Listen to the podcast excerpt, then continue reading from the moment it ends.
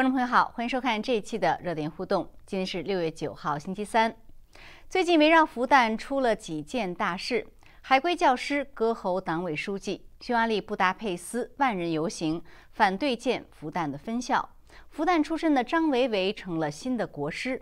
不少分析认为，这三件事情都说明了复旦大学的沦落。那么，中国的精英学府出了什么问题？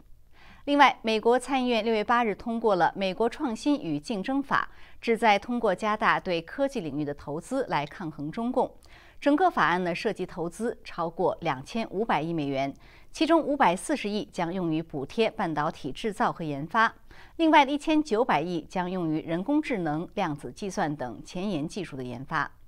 那么支持者呢认为说这将增加美国的竞争力，反对者呢则认为政府对经济干预过多。那么这样一个法案对于中共的反制力度又有多大？今晚我们还是请来两位嘉宾就这些热点的事件来做解读。两位都在线上。那么一位是时事评论员 Jason 博士，Jason 博士你好。大家好，方位好。好，谢谢。那么还有一位是时事评论员赵培先生，赵培先生你好。你好，大家好。好的，感谢二位。好，那我们就来先来谈谈复旦大学的这一系列的这样一个风波事件啊。那我想先请 Jason 博士来谈一谈您的解读。呃，就是最近呢，就是刚才我在开头说到的这个复旦大学出了好几个事啊，一个是这个归国归国的这个教师他割喉党委书记，那还有一个就是匈牙利布达佩斯这个反对民众反对建复旦分校。呃，另外一个就是这个张维为啊，就是被请去政治局呃给他们上课，成了新的国师。那么外界呢很多分析，我看都说这三件事其实呢有一个共同点，就是他们都显示出复旦大学的沦落，呃，而且说呢这是中国高校的缩影。我不知道您怎么看呢？对，是过去这一周我们可以把它叫做复旦周，就是基本上是从五月三十一号张国师在这个给。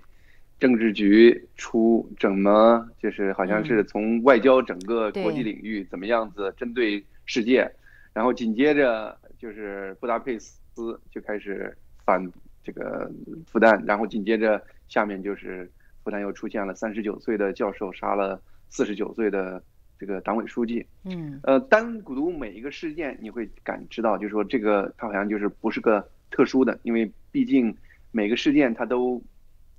可能在别的地方也有，但是却是偏偏三个事件共同落在复旦身上。呃，先是就是张国师的事儿是中共高层炸开了，然后呢，整个复旦分校的问题是国际上炸开了，然后这个持刀杀党委书记的事儿又在民间炸开了。所以说呢，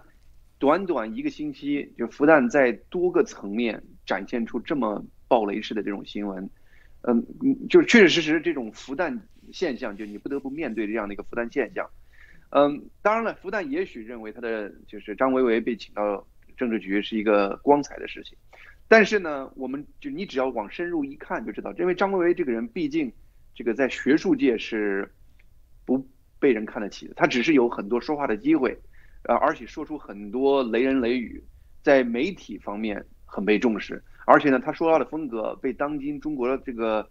这个高层核心 很看重，然后呢，所以说呢，但是呢，这种东西你可以看到，就是复旦谄媚的这种文化的一个核心体现。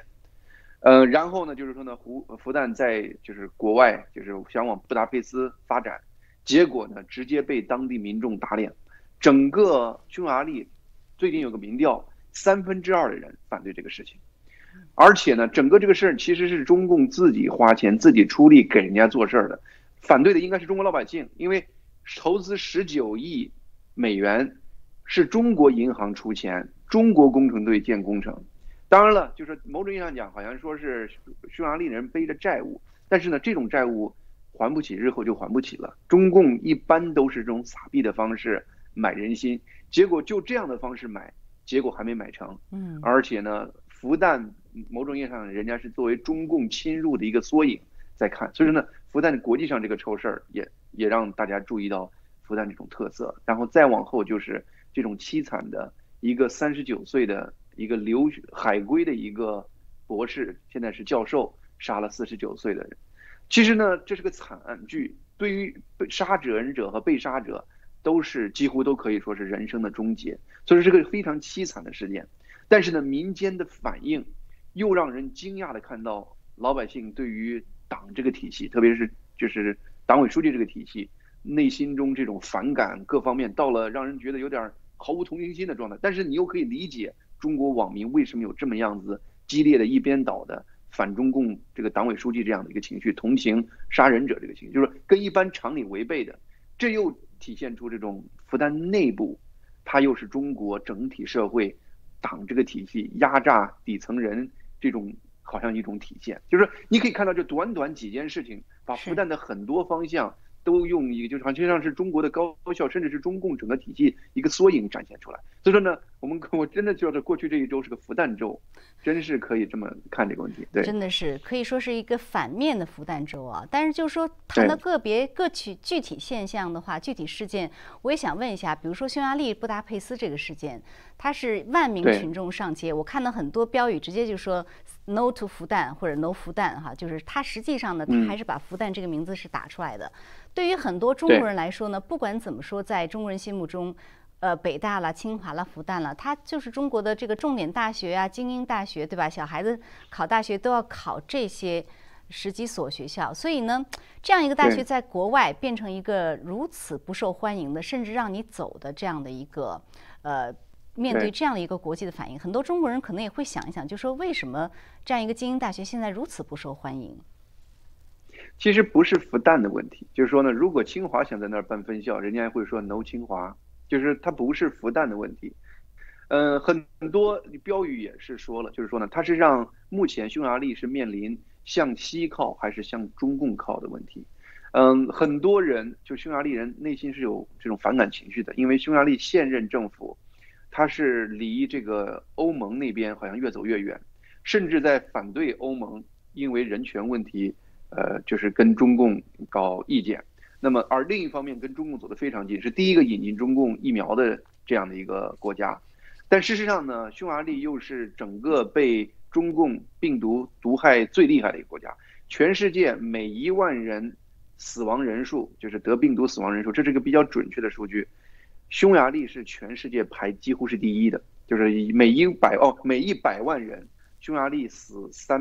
三千多人。就是说呢，匈牙利某种上讲是被中共病毒。侵蚀、损害、伤害最大的国家，但另一方面的话呢，他们现在的政府跟中共又走得非常近，那么这个实际上呢，就是使匈牙利群众跟政府本身就产生了一这种情绪上的这种对立，呃，某种意义上讲，其实他们这个万人集会已经是疫情之后匈牙利最大的一次集会。换句话说呢，这个人心的这种状态你也可以体现出来。刚才我也说了。当地的一个民意调查，三分之二的匈牙利人是反对这个的，所以呢，这个事情匈牙利政府就不得不退往后退一步了。但是呢，这个过程中大家没有注意到的时候呢，实际上呢丢很大脸的是复旦，就是说呢打脸的是复旦，他偏偏是在这个风头浪尖上，以中共的代言人的一些方式进入一个被中共疫苗损害非极其严重的国家，大家喊 no。复旦就是没不允许复旦进来，其实某种上讲更准确的应该说是 no CCP，就是说呢不允许中共进入整个匈牙利。对他肯定是针对中共来的，但是在中共治下，这个复旦的这个本身呢也已经沦落成了中共的这种代言人，或者说是中共的一种腐败的或者是一种呃负面形象的体现。因为实际上呢，你看在这个复旦的这个呃，就是他的这个。好像是他的这个，哎，有一个，哦，我这边没有写啊，就实际上呢，就是他的那个校章里面，对对对，对，好像已经把一些以前的什么自由啦什么已经去掉了，变成党的领导了。对，对对，是的，是的，就是说呢，他实际上在二零一九年底的时候，中国有一系列的学校可能是出于政治压力，呃，要么是改校训，要么是改校章。你比如说清华就把他的这个。呃，厚德载物就是就一共一共四句话，呃，十六个字儿，只要了前面，把后面独立精神、自由思想就完全删掉了。实际上呢，那个复旦做了同样的事儿，是他不是校训，而是他的校章，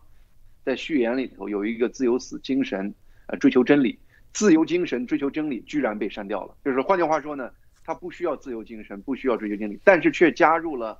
呃，复旦以后是党委书记领导校长这样的一个党领导学校的这样的一个机制放到校章里，但是你可以看到复旦在往左走的这个路上，是领有有在中共中国这个大学里头有领领军这个概念。呃，历史上的话呢，其实复旦或者说是北大，因为偏文科一些的学校，实际上是自由思想嗯比较厉害的一个地方。嗯，但是呢，就是中共这么就是过去这几十年的调教，北大和复旦基本上已经成了中共最贴心的呃中共舆论宣传的一个根本基地。那么复旦在二零一九年响应号召，直接赤裸裸的把自由思想和追求真理就从他的校校章里头删掉了。换句话说呢，你可以看到复旦在堕落的程度能体现到什么程度？对，所以复旦本身它已经变质了。呃，只不过对于很多人来讲呢，可能还不是感觉那么明显。但是现在这一系列的事情，相当于在表面上完完全全的就体现出来了。是的，是的，就是整个这个过程中非常清楚的展现出后果，就是你因为你追随中共，你确实得了很多多利益，但是的话呢，你被中共直接叫到这个政这个政治局的人，其实呢，外头的人看并不是羡慕，而是一种嘲讽。你到国外发展，因为你背后就是中共这样的一个特殊角色，事实上你在国际上是被打脸的。而且呢，你用就是某种上讲是党委书记决定很多学校本该应该是技术业务专业决定的事情，最后呢两败俱伤。所以说呢，你可以一切看到，就是复旦顺着党的方向走的过程中，其实你让百年的角度来看，实际上是毁了复旦。嗯，确实是这样。那赵培先生，就是这您您怎么看这个有围绕着复旦发生这几件事啊？在您看来，他们之间有什么样的共同点，又有什么样的不同点呢？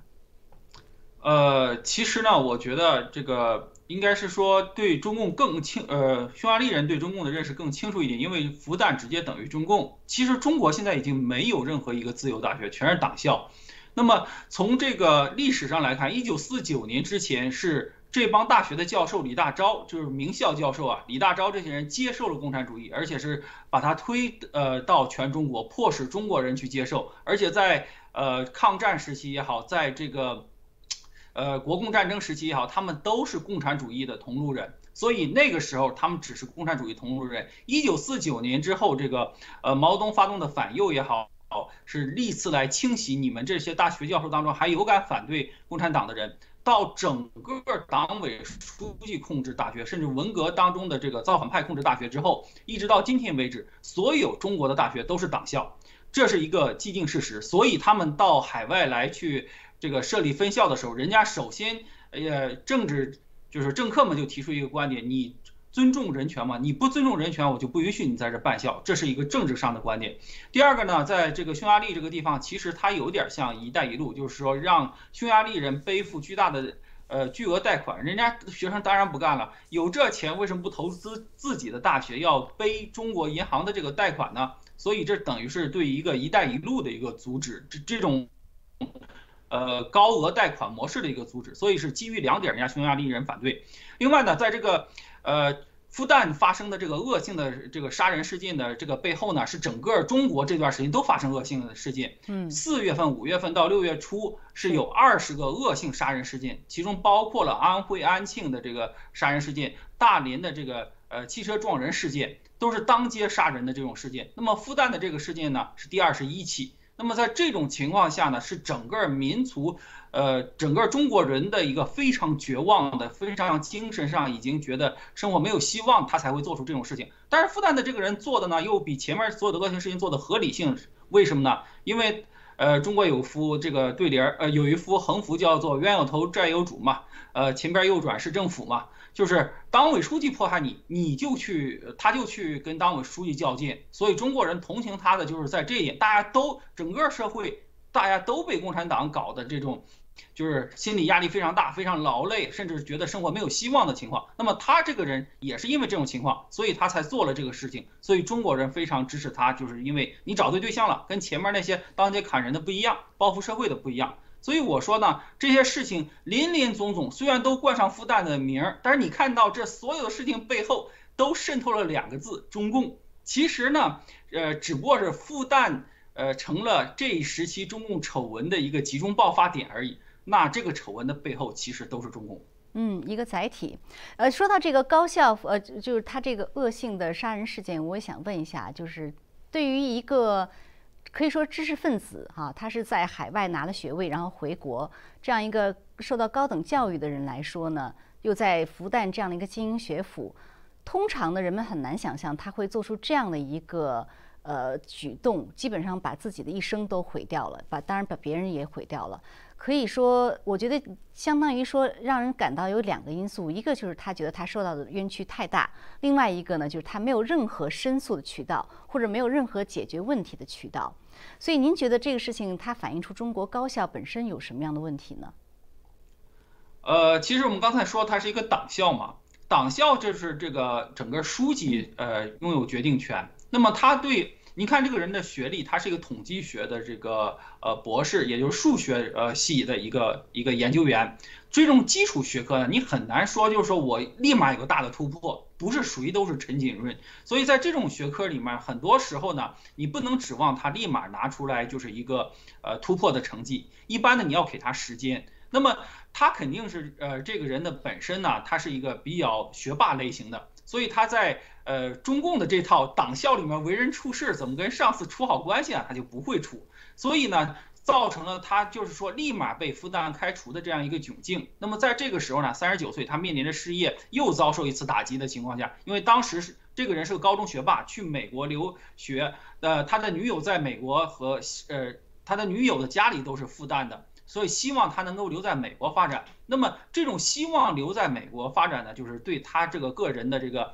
呃品性是知道的，知道这个人不善于在中共的这个呃学术圈里面为人处事，不懂得就是论文拿出来先要让领导署名，我才能发表这个论文，他不会做这些事情。所以寄希望他在美国这种相对纯净的环境下发展，但是他毅然选择回国，这等于是被中共蛊惑受聘上当。那么经历过在各个大学之间的流转，呃，他现在是流转到了这个呃复旦，就证明复旦能用他，就证明他确实有一定的能力。那么在这个情况下，他是不是能跟中共的这套官僚体系处到一块儿呢？处不到一块儿，那么呃，这个书记给你穿小鞋，这在中国哪一个呃这个国有企业呀，这个企事业单位都是一个很正常的现象。结果对他来讲呢，他。呃，因为是一个学术派，他觉得我呃应该受到公平的待遇。我现在人生无望了，你看我把我我为了回国，甚至跟自己的呃女友都分手了，都谈婚论嫁都能分手，这么多年的感情我都不要了。为什么呃你中共这样对待我？那么他非常呃知道就是这个书记针对他，所以他把这书记给捅了。从他的心理上说呢，这个悲剧的产生是因为你一开始相信了中共，这个没办法，所以。呃，这个事情是真的是一个悲剧，就是一个不要相信中共的悲剧，不要相信中共这个体制能给你公平的这样一个悲剧。是，他就到国内以后，他发现他无法适应这样的环境啊，而且又是没有任何解决的渠道，所以确实像您说的这个，也可能真的是一方面的因素，就是相信了，呃，当时回国之后对国内体制有一定的这样的一个想法，后来发现现实是不是这样的。那我想就是再请呃，Jason 博士很快谈补充一下，就是有关这个话题，在您看来，因为赵培呢，他是觉得说，呃，中共建政之后，逐渐就把高校变成了党校，但是对于很多民众来讲呢，他是觉得说，之前呢这些不管北大、清华、复旦这些这种高等的高校呢，它还是有一定的那种学术啊、质量啊等等，所以这些年呢是有一些变化的，您怎么看呢？就是有关这个高校这些年的变化。对，我在我的很多同学现在在高校里头也都是做教授了这样的角色，嗯，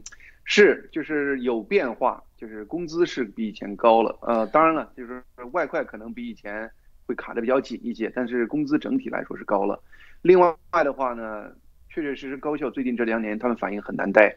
就是高校那个就是中共中国那个状态，就中国人其实是蛮刻苦的一个民族。而同时的话呢，如果你进入了这种，比如说博士了这个级别、教授这个级别，你已经养成了努力工作的习惯了。但是，所以说在西方，对于这个人群，他通常是比较开放的，研究机构他都会给你很大的自由度。但是在中国，他整个高校却翻偏偏建立了一整套非常苛刻的、非常就是死板的，就是评价人，然后升给人升级这样的概念。你就比如说这个蒋教授蒋文华，他。他实际上就是进入了一个叫做人才专业人才，这个人才通常他给你那个薪水比较高，比如说年薪六百六十万或者更高一些，还给你启动资金，但是他要求你六年，六年你做不出来东西，他就让走，就叫做非升即走。这是中国目前整个高校里的一个用人机制。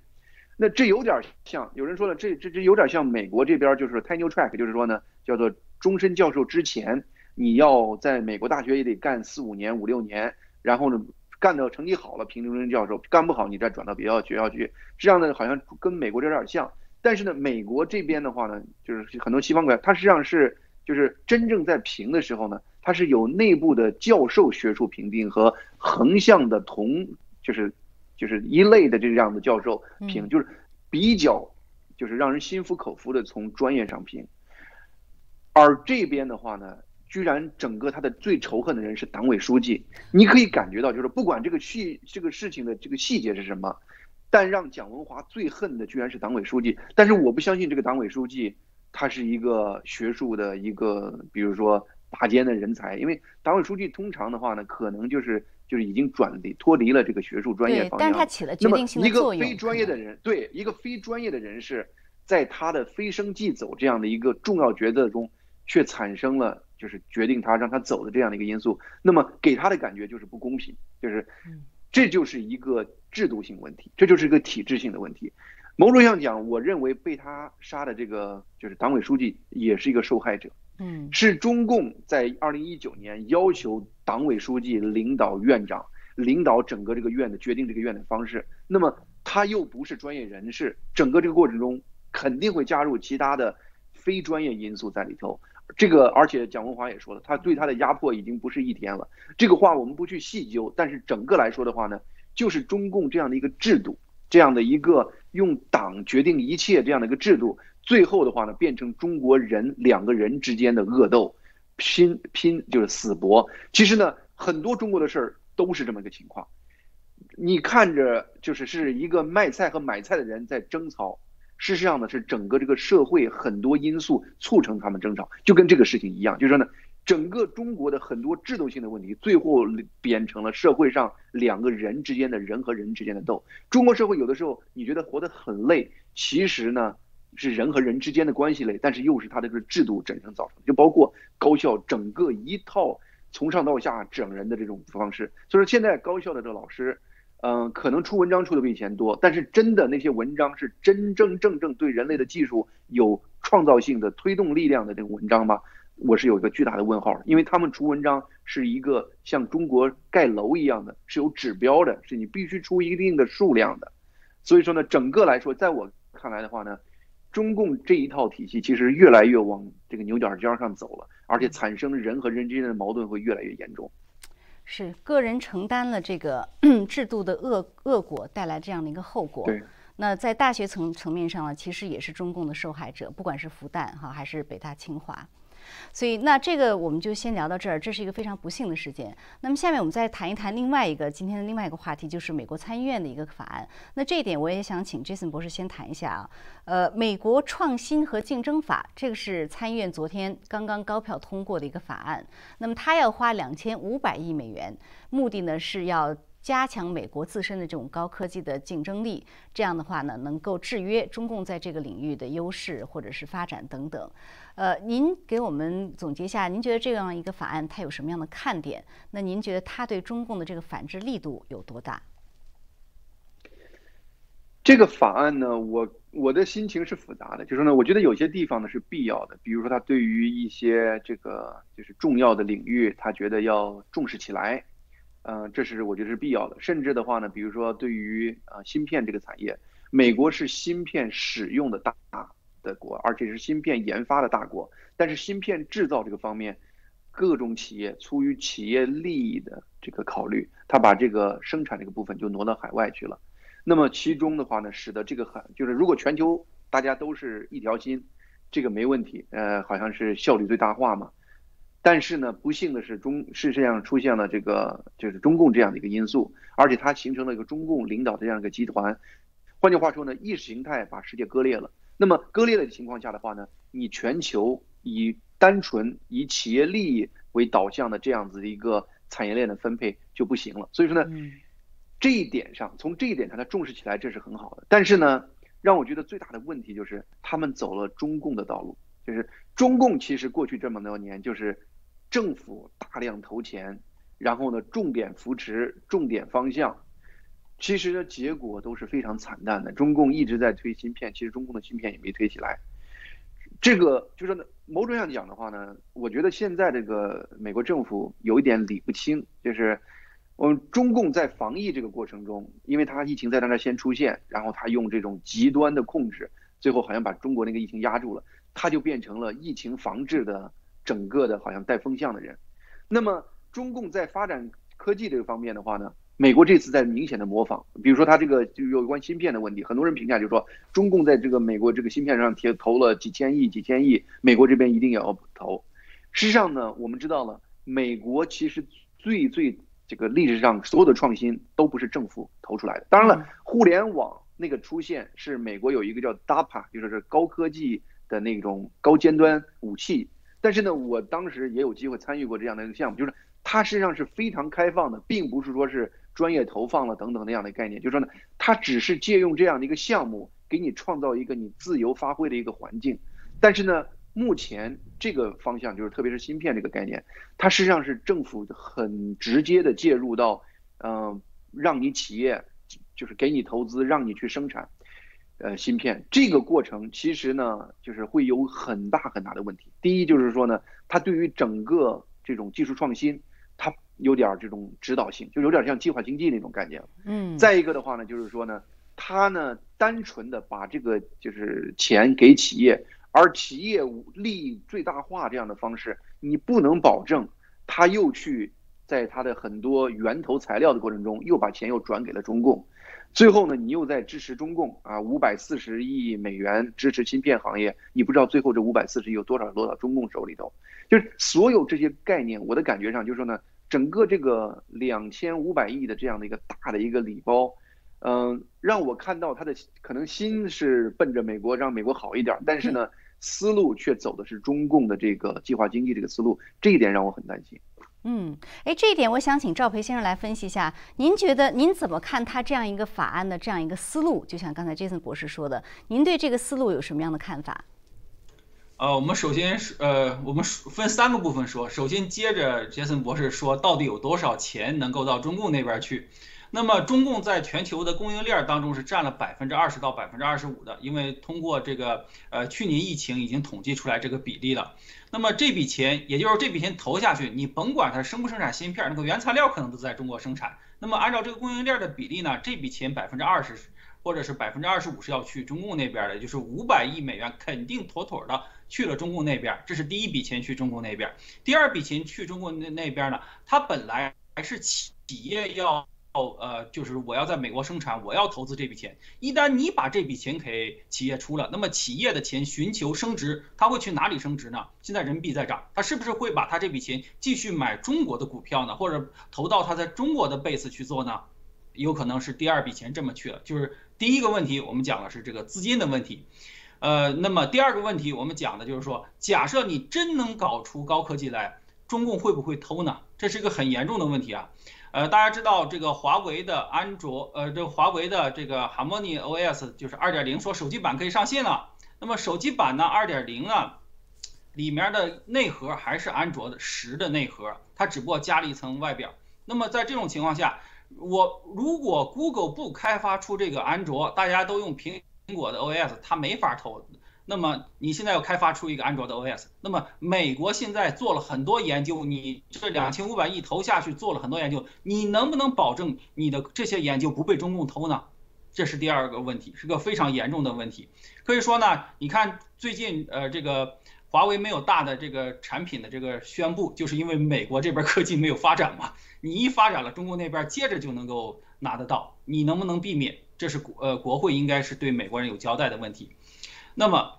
这里面涉及到呃第三个问题，你把这笔钱呃花完了之后，到底这个这笔钱是对美国，就是你现在就是说要对美国的这个强大来抵抗中共嘛？你是这个意思吗？花这笔钱在国内让美国强大，你是不是能让美国强大呢？你这种花钱的方式，不断的花钱的方式，造成美元贬值，人民币升值。我刚才讲了，这笔钱就会向呃呃呃呃资金嘛，资本家嘛，总会向这个这个升值的地方去流动，那么你能不能保证让美国继续呃这个强大下去呢？耶伦作为财政部长，他已经喊了两次加息，美联储不加息，美元一直在贬值的情况下，那么你越发越发的这个这个，向市场投放的资金越多，这个美国通货膨胀越厉害，是不是美国就会越来越虚弱呢？这这是第三个严重的问题。所以从这些问问题上看呢，这笔钱投下去的效果如何呢？还真是不好说。要我说呢，这个正常的策略，你要跟中共，你要限制中共，你认为中共是个邪恶政权，你要限制中共，你就直接限制它，非常简单，惩罚中共这个人权的，呃，就是迫害的官员，让中共的这个，呃，在海外的这些，呃，这些就是媒体宣传的东西，呃，离开美国，而且是让他不能获得技术，这直接去做，远比你去投钱，最后还可能中间贪污腐败，哎，真正投的没多少，要好得多。那么，呃，从现在看来呢，拜登政府做的这个事儿呢是没有直接做。今天拜登政府还取消了对抖音呐、支付宝啊这些的，呃，就是川普总统在的时候这些行政禁令，这等于你又放放开了中共的企业在美国赚钱。所以你这一来一往的，你做的这个事儿是一个不呃，非但不能让美国举呃就是重新强大，而且你又放任了中共来参与你的这个呃从你这里赚钱。所以你这个本身一来一往，并不一定能起到好作用，这是我的看法。对，但是就是您刚才说，他这笔钱下去啊，他不一定能使美国重新强大。呃，可是如果说像您所说的这个第二个、第二个，刚才第二个问题是说担心中共偷，美国也不能因为担心中共盗窃技术而自己不去提升自己的技术，对吧？他不管怎么样，他要发展自己的技术，要创新。那么在这个过程中投两千多亿，就是说他对于它本身的呃，比如说人工智能啊，或者说是芯片啊这些行业还是有注意的吧？这是第一个问题。第二个问题就是说他自己提升自己，对于中共的打击会有多大？就说，比如说中共也在发展，那美国也在发展，那么现在它的思路是说，我把我发展的更强更快，我就可以抢在你的前面。但是它抢在中共的前面，它本身对于中共有没有遏制作用呢？呃，那你看中共偷的速度嘛，咱们看到这个五 G 呃技术就是一个很明显的事儿嘛。华为呃偷最开始它是跟着这个 Cisco 后面就是说偷着所有的技术，比如说呃诺呃诺基亚之前在中国就是啊，肯定让你建个基站，但维护一定要交给华为，华为就把整个技术拿到手了嘛，就是怎么做这一套我全拿到手了，然后它迅速的它就可以仿制出来。那么这个速度有多快？就是你中你这些企业在美国发展了一个 AI 技术，你拿不拿到中国去用？你一定会拿到中国去用。马斯克的这个呃这个就是特斯拉的车，它的自动驾驶的这个软件，有的人说这个中共会偷，不用中共偷，特斯拉直接在中国就卖了，就是一辆车就是这个自动驾驶软件，现在是一万美元就卖给中国的这个企业。那么人家拿过来能不能仿制呢？也也可以仿制，但是至于多快的速度的一个问题，也就是说，美国要解决中共，你就要解决中共这个流氓的本身，你而不是说哦，我跟他竞争，那你就是一个你的创新速度和中共偷的速度的竞争。他偷完了之后，他能把你整个产业给摧毁了，因为他可以通过国家补贴。你比如说华为为什么能摧毁？呃，这个很多这个呃，就是欧洲的这个电信这个建造商、基站建造商呢？是因为国家开发银行直接给你贷款，它不是给华为贷款，是说你要进这个基站，你不是电美国电信公司没有钱吗？中华为能替你拉来投资，拉来贷款把这个事儿进了，就是我们刚才讲的那个，呃，就是这个复旦大学进分校，中国的银行能给他投钱，你说你怎么办？那么在这种情况下，你说他你呃美国到最后是用华为偷来的技术呢，还是用本国开发的技术呢？那个那个通讯商他肯定是用最便宜的嘛，嗯，啥最便宜？华为那边便宜，怎么来的？国家中共补贴的，所以你这两千五百亿补贴个新技术出来，然后三四个月之后，中国那边仿制品出来了，然后把市场，呃，用这个国家补贴的方式把市场一抢占，你美国怎么办？嗯，了解你，就是说不是一个正常竞争的问题。但还有一个问题，就问一下，刚才 Jason 博士提到的一个问题，呃，他觉得这样的一个政府给钱呢，是有点像社会主义、社会经济、计划经济。我我也觉得有同样的一个疑问，因为比如说他其中他说他有八百多亿、九百亿，他是给这个他的一个什么呃科技基金吧，还是国家国家科学基金会，他给他九百亿。问题是政府的话，你你来挑，你该给谁钱？你怎么保证你挑的是对的呢？这个对对象能够真正能够产出呢？那然后呃，这个钱之后，国家基金会又把九百亿要给分给谁呢？就是说你你要去挑你给钱的对象，你怎么真能保证你挑的准，挑的是好的呢？呃，其实他这个挑啊，就是大几率挑的是坏的。为什么呢？因为这个北美呢，呃，美国跟加拿大是一样的，就是加拿大这边给钱呢，他是说你这个教授，比如说已经很有名声了，是吧？你来申请，我就给你。那么你看看，呃呃，真正的这个高科技公司做起来的，因为微软呢，它是呃这个比尔盖茨在自家的这个呃这个车库里面做出来，Google 它这种小公司其实都是这么做起来的，他们大部分呢是。拿着投资人的钱，就是 A 轮融资、B 轮融资、C 轮融资给做起来的。那么，呃，在这个过程中，他们用这笔钱去拼命的去发展。而这些大的呃教授呢，他是做技术研究很厉害。那么做技术研究很厉害，你当你把它转变成这个高科技啊，中间经过的步骤不知道有多少。其实美国在医药行业投资的很多都是这种情况，就是呃投资完了很多药呢，呃这个都上不了市就。就完了，因为它那个已经产生那个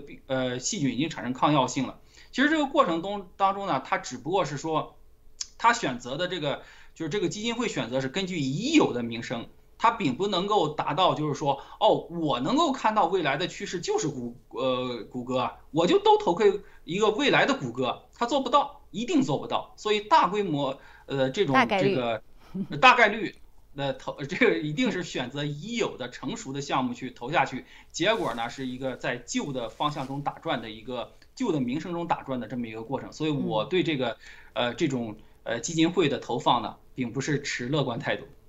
好，那 Jason 博士也请您来分析一下，一个就是说您怎么看他给九百亿给这个，比如说国家的科学基金会，然后让他再去发这笔钱，他能挑挑谁给谁？另外一个，刚才赵培也提到了一个很有意思的呃，就是思路，就是说美国现在一一门心思就是说我要往前冲，我比你跑得快，我竞争就超过你我就行了。可是问题是你如果在这个同时不去遏制中共的话，中共跟在你后面偷，所以 反而搭了顺风车，是不是有这两个问题？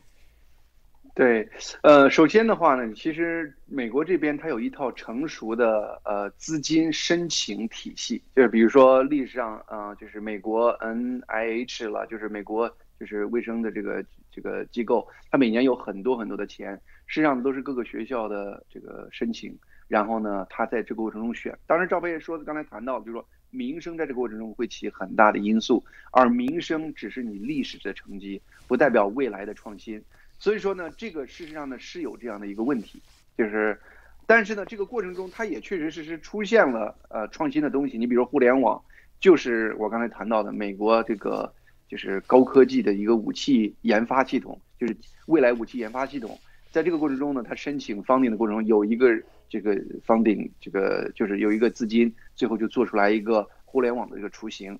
嗯，它是有这样的一个概念，而且的话呢，它也确确实实。这个社会还是比较自由的，所以说呢，一旦这个政府的这个科研基金产生有商业前景的东西的时候，它还有一个很快的一个，就是刚才赵伟谈到了叫私募基金呢等等，它来把这个变成一个产业。这个过程在美国这个社会还是还是可以还是存在的，但是的话呢，就是说，嗯，就是我更觉得就是说呢，你可以定一些大的，就是比如说我对 DAPA 这个方向。比较好，就是说它定的很远远瞻性，就是而且呢定的非常的就是宽松，那么你可以做很多新奇的事情。这次的话呢，他说要建立一个高科技什么就局，在这个美国的科这个自然科就是科学院里头，对，他这是这个局，这个局可能说要给这个九百亿或者近千亿这样的一个这么大一笔钱，但是他又定了研究方向。比如说什么呃人工智能啦，或者说是其他这样的东西，这个方向其实在我看来的话呢，就是呢，这只是此时此刻它的一个概念。你在研发的这个方向的这个概念上，你把技术定义到了你的嗯方就是申请的这个资金的向方向上的话呢，这是一个最大的一个问题，就是说你定你的愿望，你不要定规定在这个技术上我一定要发展，就是。定愿望的时候，也许人想出来你根本不存在的技术来解决你这个愿望，而你呢，就是要跟中共在人工智能上拼，要跟他在比如说在有关电池上拼。你这个概念本身的话呢，其实就有一点在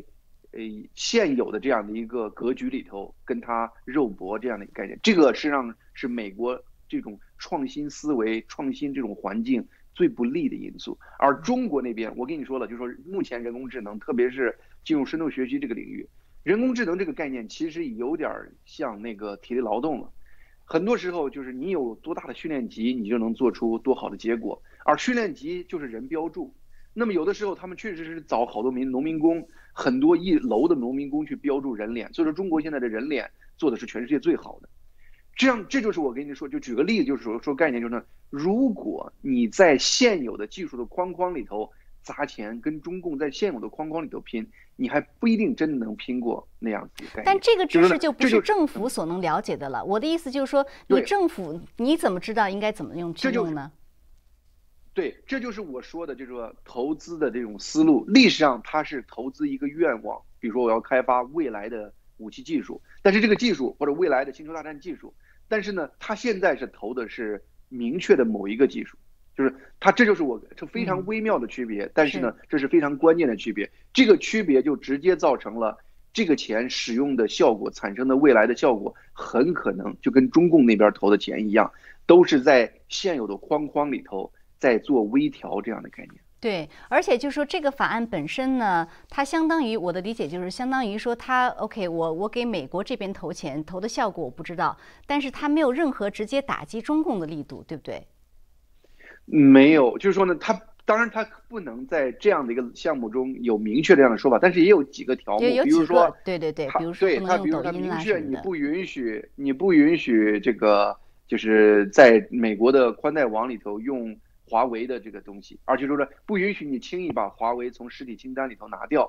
这个实际上呢，也就是在制约拜登政府，就做出像嗯抖音这样的事情。谈判谈着谈着，为了让中共少排点二氧化碳，就可能把这个华为放过。就是它也是，其实这个我们都知道了，整个这个两千五百亿都是针对中共花的。但是呢，就刚才你谈到的，就说呢，它都是间接的想跟中共拼，但是拼的方式又是中共这个套路，就是计划经济这种拼的方式，所以，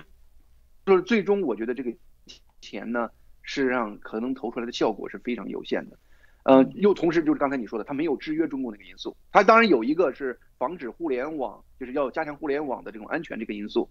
但是呢，它这个过程中本身也没有。怎么样子反制中共这样的因素？所以说呢，